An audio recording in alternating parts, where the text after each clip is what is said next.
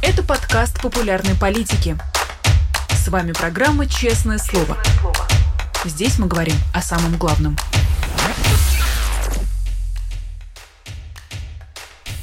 Друзья, всем здравствуйте! Вы смотрите канал «Популярная политика». Это программа «Честное слово». Сегодняшний эфир проведу я, Александр Макашенец. Не забудьте поставить лайки, не забудьте написать комментарии, а также, если вы смотрите в прямом эфире, вы можете задавать вопросы сегодняшнему нашему гостю. Я буду внимательно следить за чатом. Ну а чтобы ваш вопрос я точно увидел, отправляйте свои вопросы в супер-чат. Тогда я точно передам и задам этот самый вопрос. Итак, наш сегодняшний гость Дмитрий Орешкин, политолог, к нам уже подключился. Дмитрий Борисович, здравствуйте. Доброе утро, здравствуйте. Я бы хотел начать, наверное, с такой, с больших э, новостей, которые не совсем связаны с Россией, но и на Россию переключиться. Израиль и Хамас договорились временно прекратить огонь и обменять 50 заложников на 150 палестинских заключенных. И отсюда я бы хотел перескочить как раз к вопросу, связанному с Россией. Вообще, как разрешение или замораживание этого конфликта может повлиять на войну в Украине, которая, судя по всему, пока что это замораживание, собственно, или какие-то переговоры тут не предвидится, если мы говорим про войну России и Украины. Ну, прямого влияния я не ожидаю, а косвенное, ну, как пример того, что раньше или позже вооруженные конфликты кончаются худым миром, который лучше доброй ссоры, наверное, окажет. А что касается Украины, то, мне кажется, ситуация тоже довольно традиционная. У обеих сил у обеих сторон нет сил, эм, чтобы достичь какого-то глубокого, реального, значимого э, в таком медийном плане перелома. Э, мясорубка работает, э, Верден функционирует, пушечное мясо закапывается в землю или уничтожается в крематориях мобильных.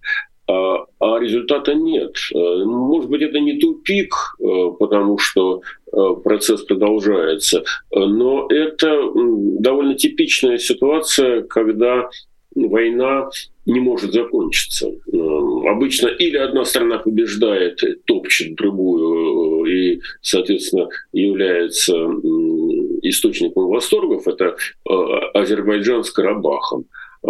Или другая сторона отбивает противника и, соответственно, считается победителем, или начинается вот такая вот бесконечная тягомотина, которая тоже раньше или позже кончается, естественно, без какого-либо взаимного признания. Но тоже масса таких вариантов, как называется замороженные конфликты, например, Северный Кипр, уже больше 50 лет непризнанная никем граница существует. В общем-то, я думаю, что может, э, весьма вероятно, что к, в конце концов к этому так и придет. Э, важно ведь на самом деле рационально осознать, что, ну да, немножко э, Путин продвинул границу по сравнению с такой же вот замороженной границей образца Минска. Ну и что? Где победа, где фанфары. То есть фанфары-то будут по телевизору, понятно, но для России это катастрофа в любом случае. Для Украины тоже мало радости. Но конфликтология есть такая наука, она и говорит, что правильное решение в серьезных конфликтах такое, когда ни одна из сторон не удовлетворена. Потому что иначе это значит, что кого, права и интересы какой-то другой страны радикально сильно нарушены. А здесь, если обе будут недовольны, ну, может быть, процесс остановится. Но все, все упирается в материальные ресурсы, в силу духа, в готовности и, и прочее. Пока есть чем воевать. Живая сила, техника. Пока есть э, осознание необходимости воевать, будет продолжаться. Потом потом может остановиться такая выдох, обе стороны выдыхаются. Все, что дальше делать? Ну и на ваш взгляд, насколько Путину и кремлевским чиновникам вообще важно, чтобы вот этот конфликт Израиля и Хамаса оставался в горячей фазе, потому что это, насколько я понимаю, финансовая поддержка, или наоборот, им э, было бы даже выгодно, чтобы было продемонстрировано какое-то мирное заключение, и дальше они бы сказали, ну вот видите, они договорились, может быть, и нам уже пора на наших условиях договариваться. Александр, я думаю и то, и то. Я думаю, на самом деле не такая уж влиятельная путинская Россия сейчас. Хотя она, конечно, хотела бы, наверное, чтобы Израиль понес э, поражение. Потому что, ну, сейчас Путин просто занял резкую антизападническую политику, и в этом смысле он ходом событий становится сторонником Хамаса. Но его влияние весьма ограничено. Он оружие туда подливать э, может весьма в ограниченных объемах, ну там э, вот эту противовоздушную оборону и от бывшего ЧВК «Вагнер» э, пытаются передать э, Ирану или там Хезболле, которая действует по существу от имени Ирана. Ну вот и все. А так ведь на самом деле наоборот, э, Путин покупает оружие у Ирана, ему своего не хватает.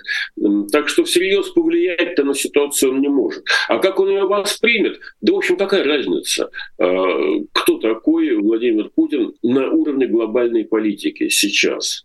Он э, получил отказ в Китае, он изолирован и, скажем так, Э, стигматизирован э, и токсичен в глазах развитого мира. Единственное, где он может играть серьезную роль, это сейчас э, только Украина, к несчастью для Украины. Поэтому Путин примет любой вариант развития в Израиле и постарается извлечь из него какую-то пропагандистскую пользу, как вы сказали. Вот, мол, там договорились давайте мы договариваться. А, или, если там не договорятся, то, значит, давайте поджигать и разжигать этот конфликт дальше. Но вообще-то это не самая влиятельная сила. А, это не Советский Союз, который там подкармливал Ясера Арафата и давал ему миллиарды э, долларов, часть из которых осталась в карманах Арафата, конечно, как мы все знаем. Но, то есть просто Путин пытается играть э, на Ближнем Востоке роль, которую играл Советский Союз, но росточком не вышел. Ну и раз вы упомянули вот эту антизападническую позицию Владимира Путина, хочу переключиться уже немножко на другой вопрос, а потом мы к внешней политике вернемся, но тем не менее, а, мы видим, что уже разворачивается не первый месяц эта кампания по борьбе с ЛГБТ в России, Скоро, как мы знаем, даже радуга может стать экстремистским символом. Между тем, частные клиники в Крыму, в других регионах, ну, скажем так, в Крыму мы российским регионом назвать не можем полноценно, естественно, но э, другие регионы, где разворачивается также кампания по борьбе с абортами, мы тоже видим тоже частные клиники, там они э, отказываются якобы добровольно делать аборты. И на ваш взгляд, э, Понятно, что против кого борется государство, мы понимаем, но на кого эти действия направлены, кого они должны, не знаю, порадовать или отвлечь от чего-то?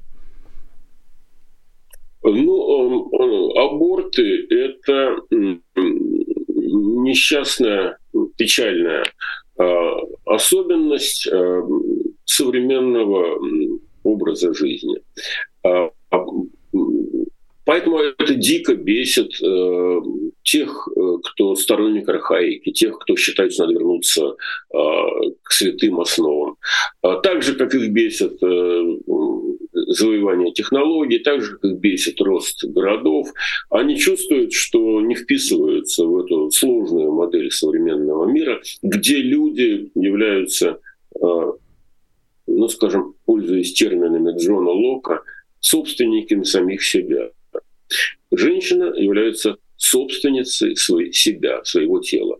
Для авторитаристов, архаистов э, это немыслимо. Кто такая женщина? Ну, пример Чечня. Да? Значит, когда э, девушки, которым тошно вот в таком э, стиле жизни пытаются э, освободиться, их бьют, э, их ловят по всей стране, возвращают назад.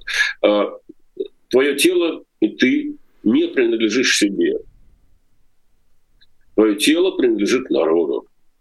И это логика авторитаризма, это логика старая, логика архаичная. И в 30-х 30 годах, в начале 30-х годов, а, Адольф Гитлер запретил аборты в Германии, потому что э, немецкий народ Э, должен э, расширяться, увеличиваться, и задача женщин немецких рожать немецких героев. А, то есть э, проблема деторождения э, из э, семьи, из дела личного, личной конкретной женщины уходит в сферу управления Адольфа Лоизовича Гитлера. Через пару лет после Гитлера Адоль... точно так же аборты были запрещены в России. Первым следствием было увеличение криминальных абортов, женской смертности, когда там аборты делали вязальным крючком и так далее. А рождаемость тоже увеличилась, э, но те, тот ущерб, который был нанесен э, Голодомором и прочими явлениями, связанными с коллективизацией, в демографическом плане запрет абортов э, не принес. В Польше не компенсировал. В Польше архаисты тоже требовали запретить. Кончилось это тем, что появилось такое явление, как абортивный туризм, когда ну да, жи- жизнь другая. У женщины э, за жизнь э, уже несколько сексуальных партнеров, как минимум, э, и с э, далеко не всегда идиллическими отношениями. Так или иначе, я уверен, что практически каждая современная женщина, взрослая, э, так или иначе, к сожалению, прошла через эту фазу. Начальники считают себя вправе запретить. Им кажется, что вот запретить и, и, и все наладится. Э, лучше бы вы эту мясорубку остановили, если вы заботитесь проблемами демографии. А то одной рукой страна по несколько сотен в день мужиков такого хорошего возраста, самого активного, возраста уничтожает, а другой рукой значит, э, пишет лозунги о том, что нам надо увеличивать народ населения и запрещает аборты. Это обман, во-первых. Но самое это главное, это очень хороший симптом заболевания, заболевания социального страны, а, потому что эм, это попытка э, запретить человеку быть человеком. То же самое касается ЛГБТ. А, вот э, в конце концов это личное дело каждого, кто с кем и как живет. Нет, отвечает государство, это не твое дело, это государственная забота, с кем ты спишь и кого ты любишь. Ты, товарищ, думал, что э, твоя задница принадлежит тебе, а она принадлежит народу. Поэтому тебе запрещается быть там э, ЛГБТшником. Родина знает лучше тебя, как тебе следует вести. Это себя. Это как раз э, вот 18-19, даже раньше. А еще хорошо бы их сжигать на костре. Очень полезно для укрепления народного духа.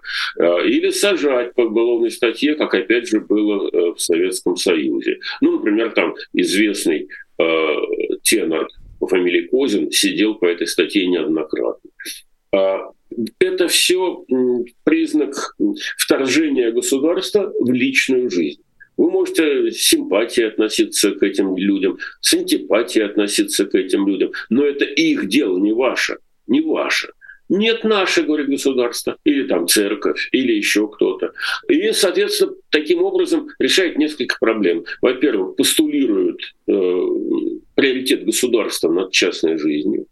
Во-вторых, э, объединяет остервеневших людей, которые вот, э, ненавидят все то, всю инаковость. Это э, называется ксенофобия. И сейчас Путин это, это топливо использует для того, чтобы, скажем так, объединить народ.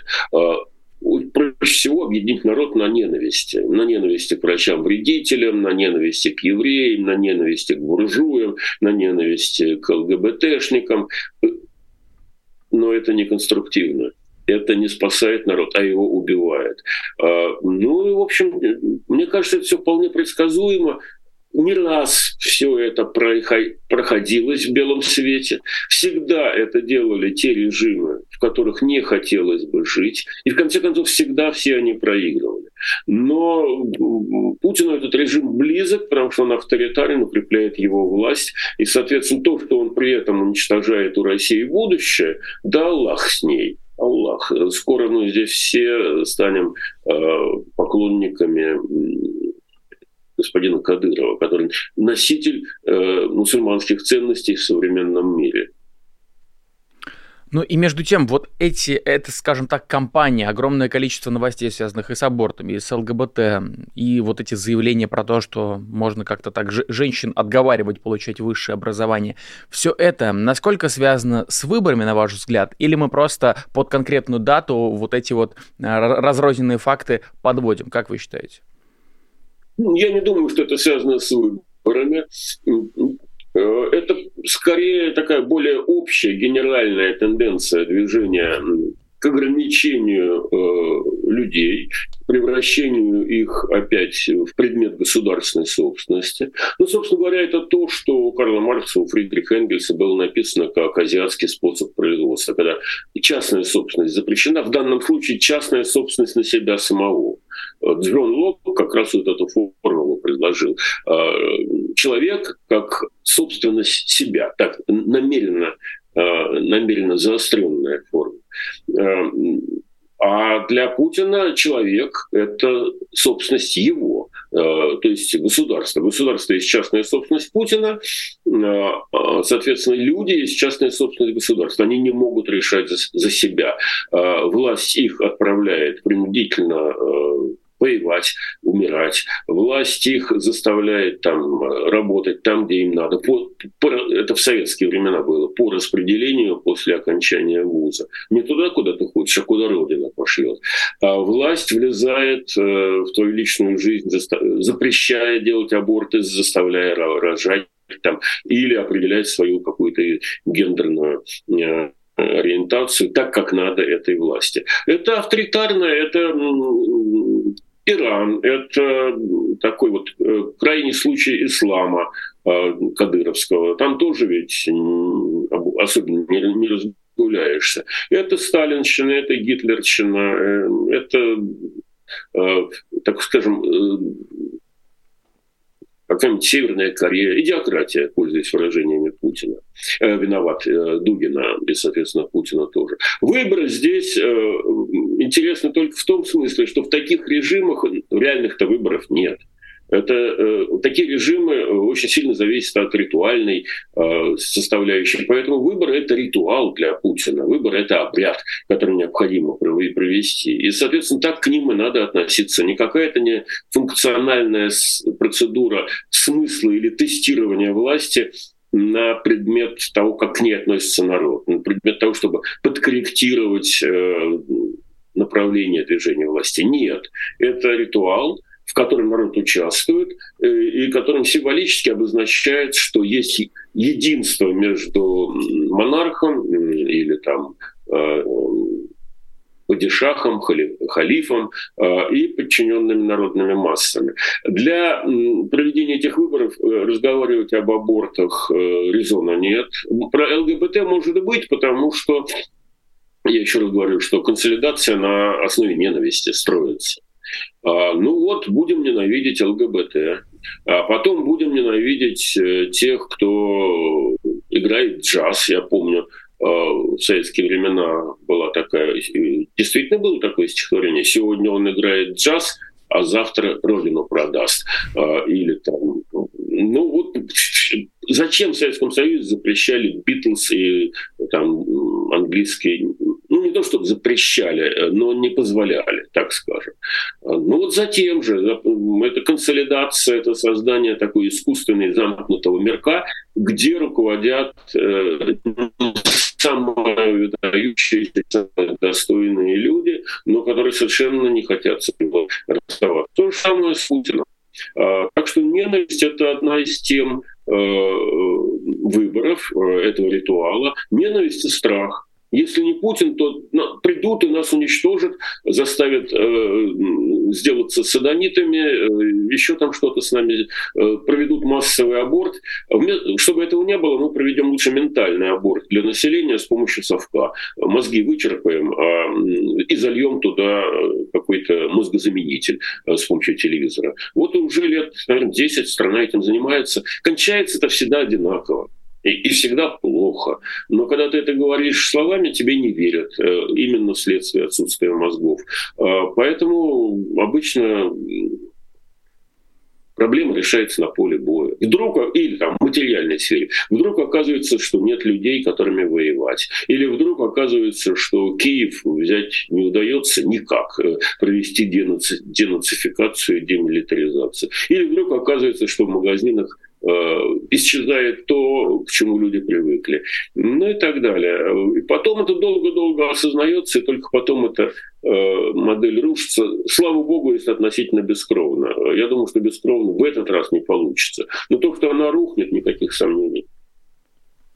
Ну, я так понимаю, если обобщить вашу мысль, возможно, очередной этап борьбы как раз связан, э, борьбы с ЛГБТ как раз связан с выборами. И несмотря на то, что мы вроде как говорим про то, что у Кремля уже в кармане эти выборы, и что, в принципе, процедура отлажена, есть значит, оккупированные регионы, где будут проходить голосование, есть электронное голосование и так далее, и все есть инструменты для того, чтобы поставить цифру, которая нужна Владимиру Путину. Тем не менее, по многим телодвижениям власти мы видим, что все-таки выборы имеют значение.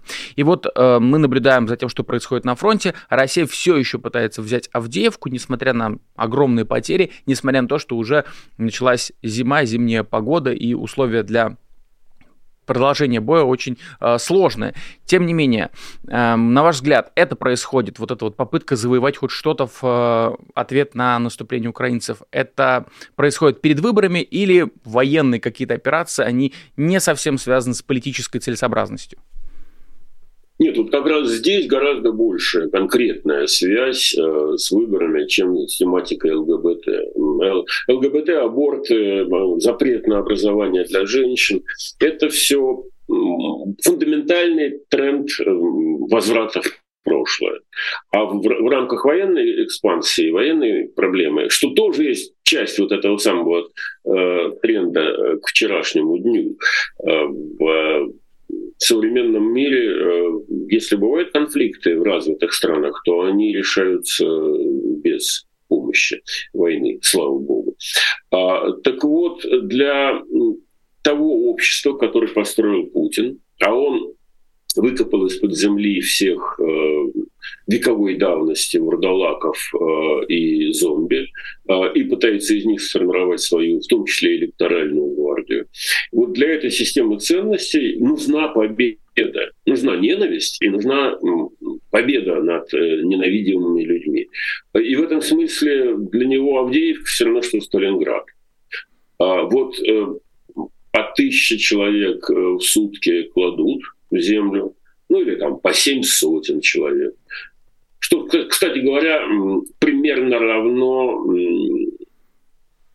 суточным потерям от э, эпидемии ковида. Но только здесь погибают мужчины, причем э, мужчины, ну, скажем так, цветущего возраста. То есть, э, если ковидные смерти были распределены по всем группам населения и преобладали даже среди стариков, э, то военные наоборот. В этом смысле военные потери для демографического будущего России гораздо катастрофичнее ковида, хотя они сопоставимы по численности. А, примерно так же э, по численности это сопоставимо с э, потерями в годы Большого террора. Тогда путинская власть уничтожала по тысяче человек в день, даже больше. В течение полутора лет э, каждый день э, расстреливали, расстреливали по тысяче с лишним человек. Ну, тоже, правда, в основном мужчин, но там особенно не разбирались, всех подряд гребли, для того, чтобы укрепить свою власть.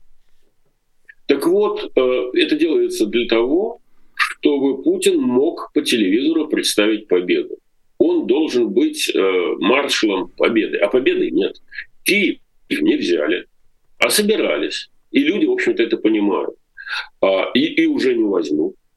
А, Одессу не взяли. Сухопутный коридор, о котором там говорили весной в, в Приднестровье, не проложили. Приднестровье изолировано, э, живет гораздо хуже, чем в прежние времена. Зона влияния путинской России – того, гляди, растворится в Молдове. А, во всяком случае, она превратилась, эта территория, в изолят. А НАТО расширилось.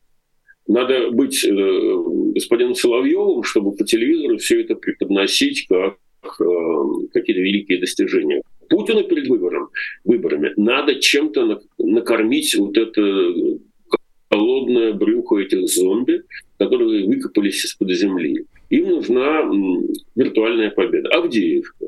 Или там, ну, Бахмут. Бахмут на самом деле и Авдеевка, и Бахмут, ну, простите, э, Бахмут там 70 тысяч населения до войны было, в Авдеевке и того меньше. Вот эта точка, с которой великий Путин бьется с НАТО. Вот за этот террикон он воюет э, с натовской военщиной. Со стороны посмотреть стыдно. Я уж не говорю про гуманные составляющие, ну просто сама функциональная задача, какого масштаба. И тем не менее по телевизору рассказывают, что это не война с Украиной, это экзистенциальная битва с там, натовским драконом за свободу, за, за наши скрепы, для того, чтобы женщинам не разрешали высшее образование получать. Это наша скрепа. Для того, чтобы там, травили ЛГБТшников, это тоже наша скрепа. Ну ладно, кстати говоря, ЛГБТ. А, давайте исключим из э, российской культуры Сергея Александровича Есенина, который жил с Николаем Плюевым и с Анатолием Маренговым. Давайте исключим а, Чайковского. Давайте исключим его сексуального партнера Апухтина, который написал а, «Пара гнедых» и многих других э, известных персонажей, в том числе Ивана Васильевича Грозного тоже вполне известного садомита. Э, не в этом дело. Так же, как и война, Путину победа не принесет. Но виртуально ему победа нужна. Поэтому эти жернова крутятся, из-под них течет кровь, э, образуется костная мука и фарш.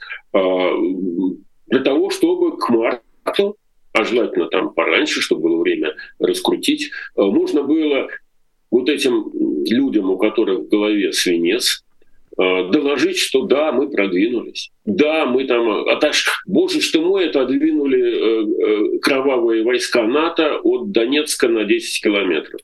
Ради этого стоило потерять 300 тысяч человек. А НАТО, кстати, еще не подъехало в соответствии с этим самым анекдотом, да, что бой идет, но НАТО пока, НАТО пока где-то там. А воюет Украина, да, натовским оружием, не самым мощным, Э, и в не самых изобильных количествах, но Украина, и с Украиной Путин не может справиться. Вот это самая страшная тайна, э, которую российский избиратель не должен знать. Он должен знать, что Путин идет от победы к победе, э, как шло советское общество, покуда не развалилось. Ну вот вы упомянули как раз зомби, которых э, Владимир Путин откопал э, с помощью своей спецоперации, но между тем опросы, замеры проекта «Хроники», Russian Field, наша социологическая служба ФБК в частности, показывают, что все больше людей выступают за мирные переговоры или за вывод войск, неважно на каких условиях. Политолог Екатерина Шульман вообще смело обобщает эти данные и говорит, что провоенного большинства больше не существует. А как вот вы смотрите на эти социологические данные? Насколько сильно выросла усталость э, именно россиян от войны? А, ну, трудно сказать, для этого действительно нужны хорошие исследования. Я бы только поправку внес. Э, про военного большинства может быть, и не существует. А вот про путинское существует. То есть, насколько я, ну, я внимательно довольно слежу за разными социологическими опросами. А если Путин скажет, что да, надо останавливать э, эту мельницу кровавую, большинство скажет, да, надо останавливать. Если Путин скажет, нет, нам надо сконсолидироваться, нанести ответ, э, защитить свои ценности и сломать хребет натовскому зверю, до которого, кстати, не дотянуться на самом деле, то большинство с, э, с кряхтением, но согласится. Э, пока, понимаете как, в такого рода режимах люди утра... и, и сила этих режимов в том, что люди утрачивают вот ту самую субъектность. Они перестают быть собственниками своих мозгов. Э, им мозг э, и голова замещена телевизором. Они повторяют может быть, даже, как правило, даже того не осознавая, что повторяют, но повторяют те шаблоны, которые по телевизору или там с помощью ботов в интернете заливают. Ну, в общем-то, так везде устроена социальная действительность. Вы же не можете, вы же не можете быть на фронте и сами наблюдать новости. Вы видите мир э, чужими глазами. А, и поэтому то, что вам кажется очевидным, на самом деле обеспечено спецификой подачи материала. Очевидность зависит от устройства очей. А очи — это средства массовой информации. Так вот, э, в таких таких тоталитарных, авторитарных, э, архаичных, замшелых э, режимах у людей дефицит информации реальной, она чудовищным образом смещена, и поэтому они верят за неимением других источников какому-то одному источнику информации, а других просто и, уже и нет. Они уже и не, не умеют работать с несколькими источниками. Поэтому они повторяют то, что им скажут. А, и э, я думаю, что ожидать, что вот большинство вдруг скажет, Владимир Владимирович, кончайте эту кровавую бодягу, э, давайте как-нибудь договаривайтесь. Это можно, можно услышать в Соединенных Штатах, это можно услышать в Израиле. А, в Соединенных Штатах была очень сильная антивоенная общественность э, во времена, скажем, э, Вьетнамской войны. В тоталитарных режимах такого невозможно. Невозможно э, ждать социального протеста от Северной Кореи. Там люди умирают умирали в начале 90-х с голода а, массово, миллионы, больше миллиона погибло, и никаких социальных протестов. А, точно так же и в Советском Союзе во время коллективизации или после войны 47-46 год полтора-два миллиона э, умерли от. Об этом большинство даже и не знает. Так что говорить о том, что сейчас э, народные массы остановят или выйдут на улицы и опрокинут, это абсолютно значит не понимать э, ситуации, которая в России сложилась. Тут действительно авторитарно-тоталитарный режим, такая армейская ситуация. А, и да, и в армии бывают военные перевороты но именно что перевороты. А пока народ э, идет э, за руководством других альтернативных людей э, и лидеров, и идей в медийном пространстве не существует. Не зря огромное количество людей сделали там иностранными агентами, запретили некоторые средства массовой информации. Не мне вам об этом рассказывать. Это, это инстинкт самозащиты людей, которые овладели страной и народом, и чтобы продолжать это владение, они должны народу компостировать мозги, с одной стороны, запугивать с другой стороны, и э, консолидировать их, рассказываем сказки про внешнего врага, который, если не мы, то он придет и вас уничтожит, заставит жить не так, как вы привыкли, с третьей стороны. Вот, исходя из этого, и следует оценивать ситуацию. И выборы поэтому не реальный экзамен для власти, а просто чисто обрядовая процедура, когда, э, как в советские времена, весь советский народ в едином порыве должен поддержать нерушимый союз коммунистов и беспартийных. Этот союз оказался эфемерным, развалился по щелчку пальцев, так же, как и новый, э, новый исторический общность людей, советский народ. А, но Путину, видимо, этого мало, он хочет, чтобы то же самое произошло с Россией. Э, поэтому говорить про российское общественное мнение сейчас э, надо очень-очень осторожно. У каждого отдельного человека может быть какое-то мнение, а вот все вместе это просто репликация э, телевизора или этих э, интернет-ботов, которых в свое время пас Пригожин. Э, они же, они же понимают, как устроена жизнь. У них есть опыт у чекистов, как была устроена жизнь в Советском Союзе. Им этот опыт нравится. Они думают, что Советский Союз развалился потому, что э, проявили слабость, а надо было больше сажать, больше репрессий, тогда было бы все хорошо. Вот ну, посмотрите на Китай, на Северную Корею, на Иран. Ну вот мы понимаем, по этому пути идем, даже не по китайскому, а скорее по иранскому уже.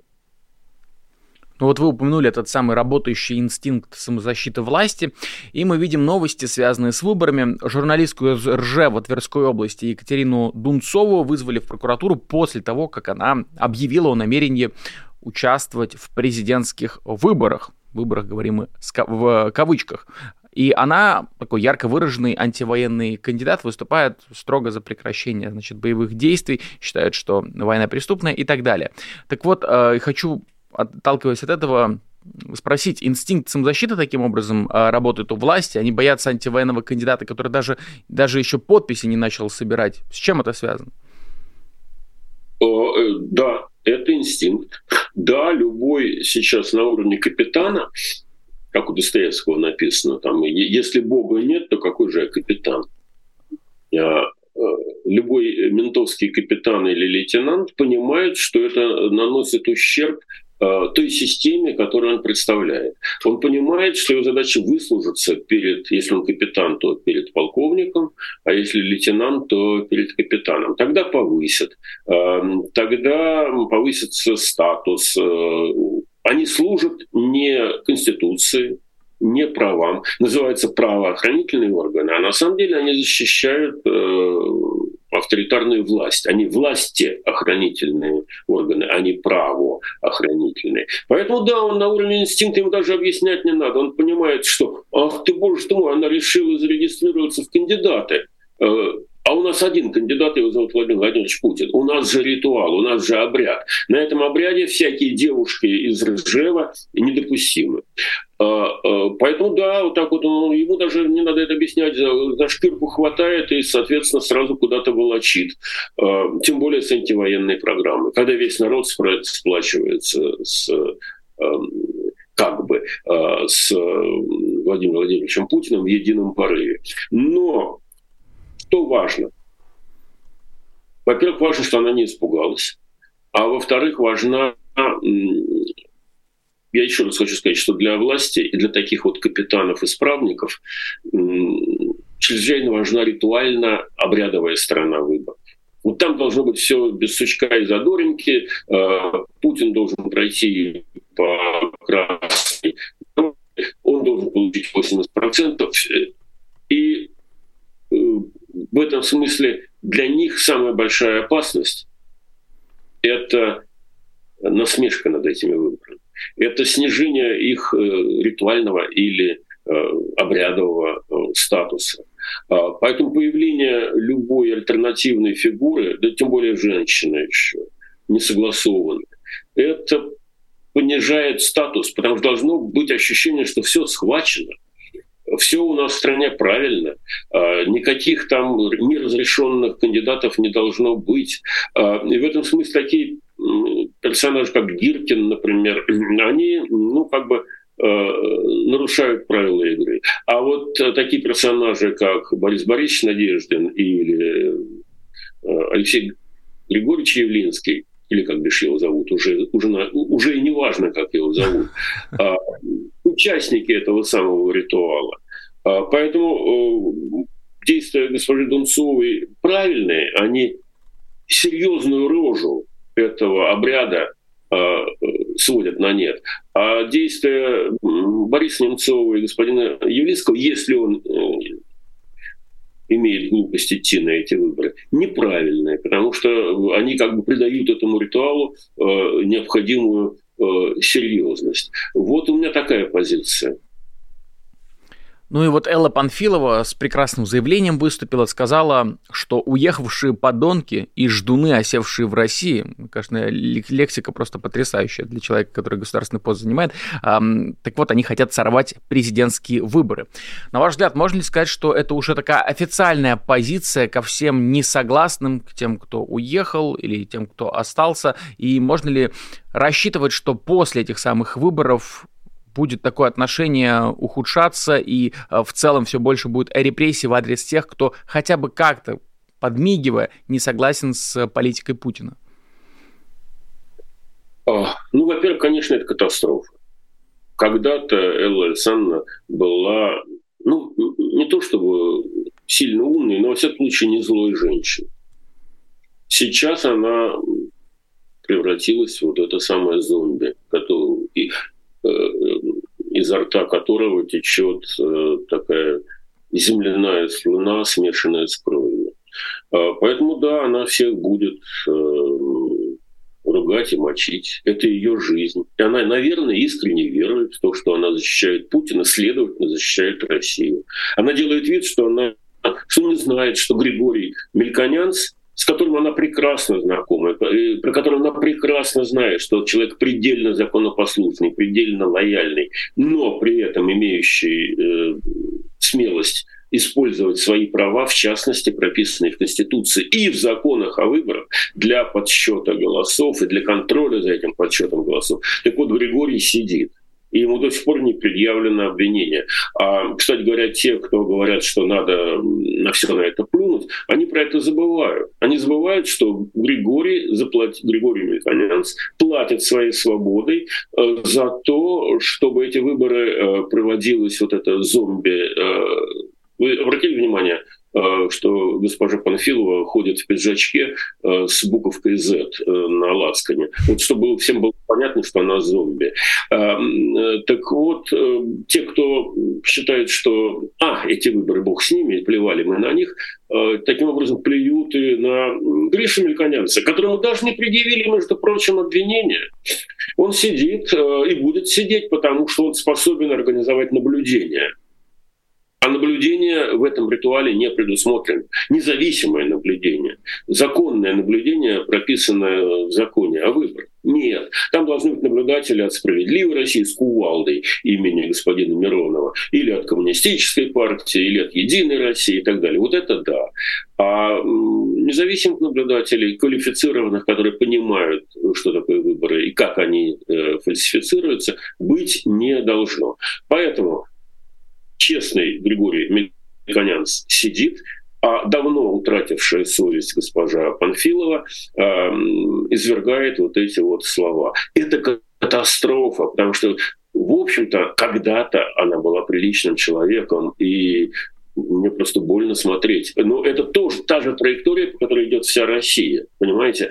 Э, вот когда страна выпускает из тюрем насильников, садистов, э, трупоедов, э, там же еще какие-то э, каннибалы выпущены, и сажает таких людей, как Горинов, там, Яшин, Мельконянц и многие другие, что можно сказать про эту страну, кроме того, что она глубоко извращена, кроме того, что ей правят зомби, которые сжирают все живое и выпускают на волю все э, чудовищно низко. Кто у нас герои э, вот этой самой модели путинской? Да вот те самые головорезы, которые там э, убивали беззащитных девочек или там жрали мясо убитых людей в рамках каких-то сатанинских обрядов, обрядов, а теперь они получают оружие, идут на фронт, как выражается Песков, э, кровью э, заливать там или исправлять